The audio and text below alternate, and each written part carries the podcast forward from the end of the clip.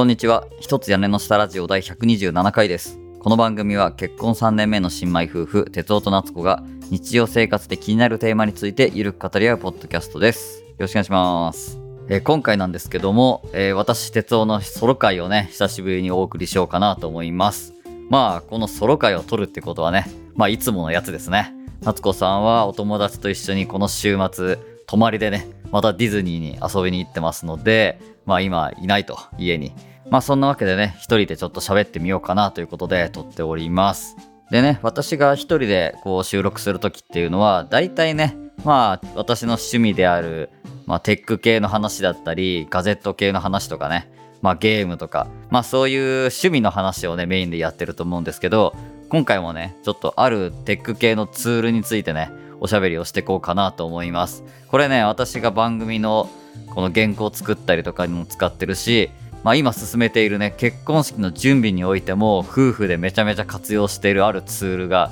あるんですよね。まあそれをね、皆さんにもちょっとシェアしていこうかなと思いますので、ぜひね、最後までお楽しみください。前にもね、ちょっとお話をしたことがあると思うんですけど、結婚式の準備ってね、本当ね、仕事みたいな感じなんですよね。あの、夫婦で2人で協力して、自分たちでどんなことをやるかとか決めたり、あとタスクがね、すごいたくさんあるんですよ。やるべきことが、準備するものとか、買わなきゃいけないものを作んなきゃいけないものがいっぱいある中で、それをちゃんと管理して進めていくっていうね、なんかプロジェクトを進める作業みたいなのが、ね、必要になってくるんですよね。で、それってね、結構ね、夫婦間で、なんかなーなーでやっていくとね、もう忘れるし、何やるか。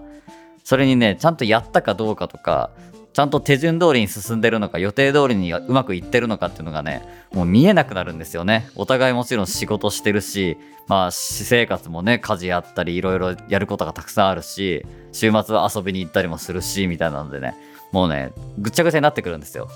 で、それをね、うまく整理して、ちゃんと計画通りに進めるっていうのをね、する必要があるんですけど、それでね、すっごい使えるツールがあるんですよね。で、私たちはずっとそれをね、あの番組作りでも使ってきたし、この結婚式準備でもめっちゃ使ってるんですけど、Notion っていうね、あのツールですね。皆さん名前ぐらいはね、聞いたことあるかなと思うんですけど、この Notion があれば、この結婚式でね、必要になってくる準備とか、そういうタスク関係の管理は、もうこれで全部ね、うまく解決できるということをちょっとね、私も実体験からもう明言できるかなと思いますので、まあ今回はね、この Notion を結婚式準備でどういう風に私たちが使ってるかっていうのを、まあ、がっつりね、お話ししていこうかなと思います。というわけでね、まあ Notion ってどんなアプリかっていうのをまず最初に紹介しておこうかなと思うんですけど、まあよくね、ネットとかで紹介されてるされ方としては、超多機能なメモアプリっていう風にね、まあ言われてることが多いような気がしますね。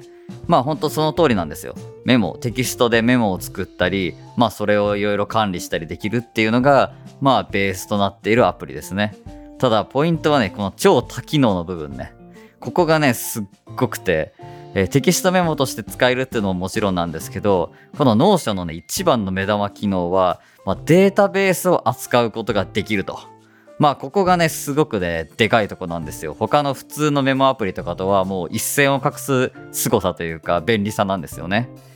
でデータベースって何ぞやって話なんですけど、まあ、いわゆるねデータベースはまあ Excel みたいなものをイメージすればいいと思います。まあ仕事とかでね Excel 使うことはあると思います。あと Google のスプレッドシートとかね Mac とか iOS だったら Numbers とかねまあそういうアプリがあると思うんですけどまあいわゆる表計算アプリみたいなねまあそんなソフトあると思うんですけど、まあそれと似たような感じで、表にね、データをまとめて、それをいろんなことを処理をしたり、いろいろね、いじくったりできるっていうね、まあそういう機能が Notion はね、一番目玉になってくると思うんですよね。このデータベースの機能がね、めちゃくちゃ使えるので、今回はね、その辺をメインに喋っていくことになるかなと思います。まずね、結婚式準備において、私たちがね、一番この Notion で重宝してる使い方っていうのが、あの、ゲストのね、管理ですね。もうゲストね、まあ、呼ぶ人によってはほんと100人とか呼ぶカップルもいるんじゃないかなと思うんですけど、私たちはね、100人ほどではないけど、やっぱ数十人のゲストを招いて、まあ、披露宴をやったり、結婚式をやったりするわけなんで、そのゲストの情報をね、あの、管理する必要があるんですよね。それはもう名前とか、ちゃんと招待状を送ったかどうか、返事が来たかどうか、あとはゲストの人と私たちの関係性、親族だとか友人だとか、あとは会社の人だとかさ、結構いろんな属性の人が来るじゃないですか。そういうのを一個の表にまとめて管理するっていうのをね、私たち夫婦はやってます。でもまあね、あのゲストの名前とかをリスト化して、それで招待状送ったかどうかチェックつけるぐらいだったら、まあ別に紙でもいいし、エクセルでもできるじゃないですか。まあ名前打って隣のセルにね、なんかチェックとかつけていけばいいんで、別にそれは難しいことじゃないし、全然他のツールでもできるんですよね。ただね、私たちがこの Notion すごい便利だなと思って使ってる機能が2つあって、それがタグ機能とフィルターですね。この2つの機能を組み合わせることで、もうめちゃくちゃね、そのゲストの管理がしやすくて楽になってます。このタグ機能ってのがね、どういうものかっていうのをちょっと説明しようと思うんですけど、例えばゲストっていろんな属性の人がいるじゃないですか。まあ親族がいたり、友人がいたり、会社関係者がいたりとか、まあそれぞれの人をね、カテゴリーごとにこう振り分けして、こう管理したりしたいっていうことがね、起こるんですよ。結婚式準備してると。あの、例えばね、あの、打ち合わせとかで、プランナーさんと話してる時に、あの全部のゲストの中からじゃあ親族の人数だけ教えてくださいとか、じゃあ友人の人数教えてくださいとかね、聞かれることがあるんですよね。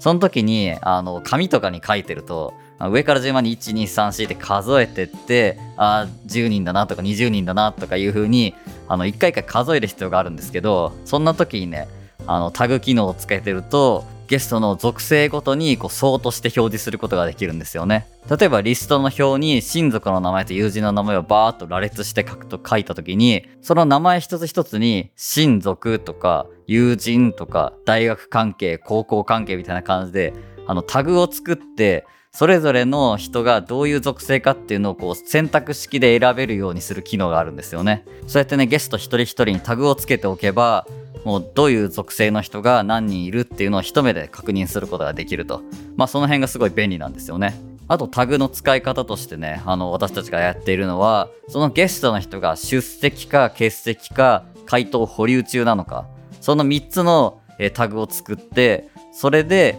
欠席の人は何人、出席の人は何人、今保留中の人が誰々がいるっていうのがね、一目でわかるようにタグ付けしてます。そうやってね、タグ付けをね、しておくことによって、ゲストの管理がもうビジュアル的にね、えすごくわかりやすくできるっていうね、まあそういう機能が、まあ、タグ機能になります。で、それとね、一緒に使うとめちゃくちゃ強いのが、フィルター機能ですね。フィルター機能っていうのはね、例えば表の中にたくさんデータが並んでるとして、ある特定のキーワードだけでこう抽出したいとか、そういう時にあの設定する機能なんですけど、例えばそのフィルター機能を使って、全部のゲストの中で親族だけをピックアップしたいとか、新郎側のゲストだけをピックアップしたいとか、そういうのをあのタグごとに決めることができるんですよね。なのでそのタグの機能とフィルター機能っていうのを組み合わせることによって、もうゲスト全員をもうあらゆる形でこう相として表示することができると。そこがね、あの、 Notion のめちゃくちゃ便利なところなんですよね。なんで私たちの場合だと、ゲスト全員に、あの、新郎側なのか、新婦側なのか、親族なのか、友人なのか、みたいな感じで、いくつかタグを用意しておいて全部つけておくと。で、招待状を送ったかどうかっていうのも送付済み、まだ未送付とか、そういうタグを作っておくと。で、あとはゲストの人から招待状の回答が来てるか来てないかっていうのも、えー、回答済み、回答まだとか、あとはゲストの人が欠席なのか、出席なのか、保留なのか、その辺のタグもつけておいて、もう全部データベースにこう入力してある状態っていうのを作ってます。そうすると、例えば今現時点で出席するゲストって何人かなって思った時には、フィルターを使って出席者だけを抽出すればそれがもう何人なのかっていうのがもう一目で分かると。で欠席の人は何人なのかなっていうのも同じように欠席の人で相当すればまあ一発で出てくると。まあそんな感じでね、もう超簡単に管理できてます。で、もちろんね、タグは選択式なんで、欠席の人が出席に変わりましたってなった場合とか、まあそんな時でも、もうボタン一つで出席から欠席とか欠席から出席にもうタグを付け替えるだけで、そのフィルタリングした後の相当の情報も勝手に更新されると。これめちゃめちゃ便利ですよね。これ他の Excel とかでやってたり、スプレッドシートとかでやってても、このタグっていうものがね、ないんで、これはもう Notion ならではの機能で、まあ、めちゃくちゃ便利だなってことで、私たちはあの結婚式の準備でゲスト管理に使ってるっていう感じですね。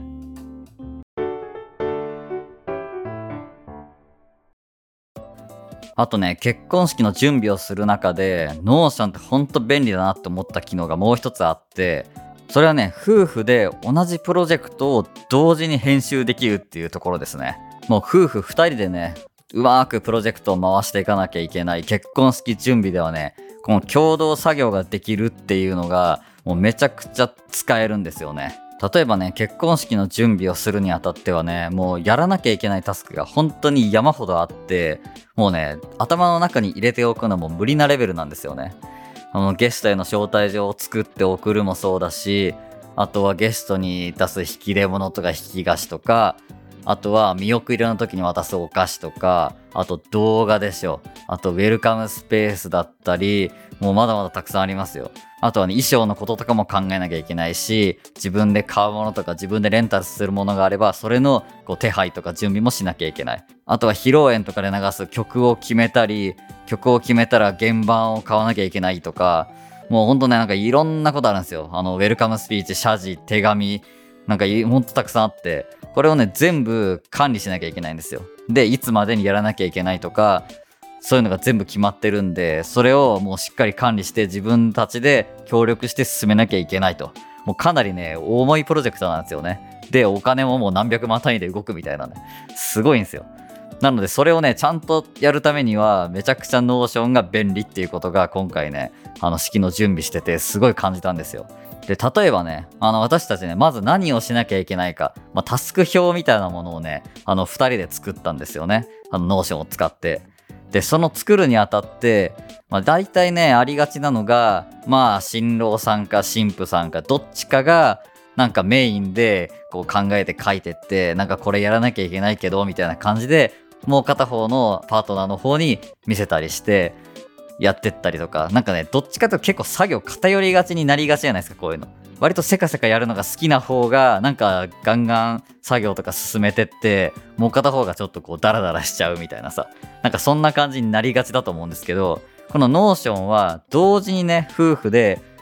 画面付き合わせて作業ができるんですよね。なので、2人でどんどんどんどん、あ、これもやんなきゃいけないな、あれもやんなきゃいけないなとか、これは今んとこいくらぐらいかかる予定で、これはいつまでにやんなきゃいけなくて、今進捗がこうで、みたいなのを、あの、二人でもう向き合って、あの、決めることができる。その Notion のプロジェクトを実際に二人で編集して同時作業ができるっていうところがすごい便利なんですよね。しかも、 Notion っていうのは、あの、マルチプラットフォームに対応してるんで、パソコンで使うっていうのももちろんできますし、スマホからでもタブレットからでも同じプロジェクトを見ることができるんですよ。なので、自分が作ったタスク表をスマホの方でもチェックできると。なんで出先とかで、あ、なんかやらなきゃいけないことがあったなってなった時なんだっけなって時にスマホの Notion を開いて、そのプロジェクトのタスク表を見て、あ、これやんなきゃいけなかったな、ちょっと今から考えようかなとかね、通勤時間中ちょっと考えるかとか、そういうこともできると。で、自分がそのスマホから更新したとしたら何かを、ほぼ同時にリアルタイムにあの更新されるんで、もし別の場所であのパソコンを使ってどっちかが作業してたら、スマホ側から行われた編集っていうのが、もうほぼリアルタイムに適用されるんで、あ、なんか夏子さんがなんか編集したなとか、そういうのも全部チェックできると。なんかね、そういう風にやってることによってね、なんか2人でこのプロジェクトを一緒に進めてる感っていうのがね、すごい出るんですよね。相手が今何やってるかとか、ちゃんと進んでるのかっていうのが、ちゃんとね、あの、目に見えてわかると。リアルタイムに確認できるっていうのがね、結構安心感につながるんですよね。あの、この機能のおかげでね、もう今んとこ特段トラブルはなく、もう今ね、2ヶ月切ってるぐらいなんですけど、本番まで。今んとこね、特段大きなトラブルはなく、うまいことを進められてるかなっていう感じはね、個人的にはしてますね。まあそういった意味でね、結婚式の準備とこの Notion っていうのはかなりね、こう親和性が高いというかね、相性がいいツールだなっていう風に感じましたね。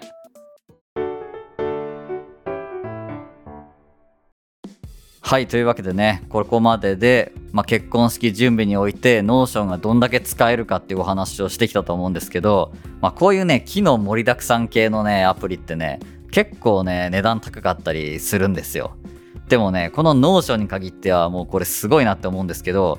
ある程度のところまではね無料で使えるんですよね。それはねあのプロジェクトの使える作れる容量っていうのかな。その使えるデータの容量っていうのにある程度制限があってもう無限にねあのプロジェクトをどんどんどんどん作ってって何でもかんでもその Notion で管理したいとかしたいってなってくると有料版をね使った方がいいと思うんですけど私はねもうここ3年ぐらいねポッドキャストの原稿の管理とかあとはこの結婚式準備もそうですけどずっとね3年ぐらい無料版をね使い続けてるんですよね。で全然ねあの無料版でも事足りてるっていう状態になってます。まあもちろんね定期的にその古い原稿とかをバックアップ取ったり消したりとかまあして容量をちょっと調整しながらにはなるんですけど今んとこね3年間無料版で全然生きていけてるっていう状態になってます。なんでほんとねもう1年とか半年とか結婚式の前にちょっと準備のために Notion を使ってみようっていうのはね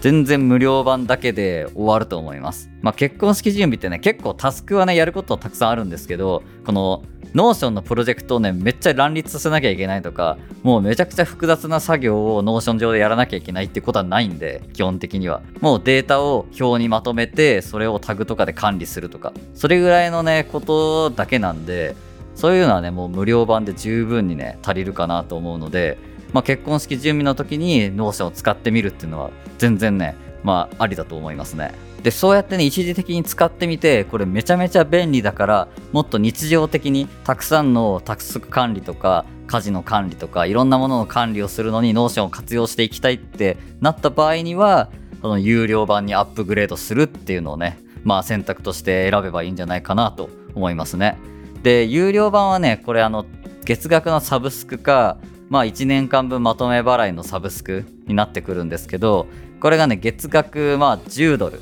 まあ、日本、今の日本円だと1480円ぐらい。で、年間契約にするとちょっとだけお得になって96ドルと。なんで、1年で14,230円。これぐらいの値段で、まあ、サブスクできるよっていう感じですね。なのでね、まあ、そんなに使用頻度が高くない人にとっては、まあ、月額1500円弱って言ったら、まあまあ高いかなって感じはするんですけど、もうね、めっちゃ使うって人にとっては超お得だと思うんで、まあね、その辺は使い勝手とか、自分がどういう風に使うかによって選択すればいいかなと思います。で、少なくともね、私たちはもう無料版で3年間使って全然問題なくいけてるんで、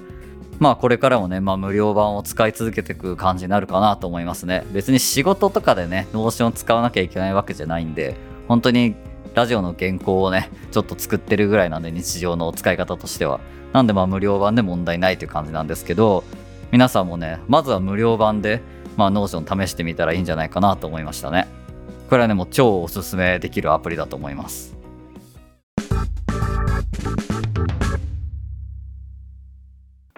はい、えー、いかがだったでしょうか？今回はね、結婚式準備でめちゃめちゃ使える Notion というね、アプリについておしゃべりしてきました。これからね、まさに結婚式準備が始まるよっていうタイミングのね、カップルさんがもしリスナーさんにいらっしゃったらね、ぜひね、一度 Notion 使ってみてはいかがでしょうか？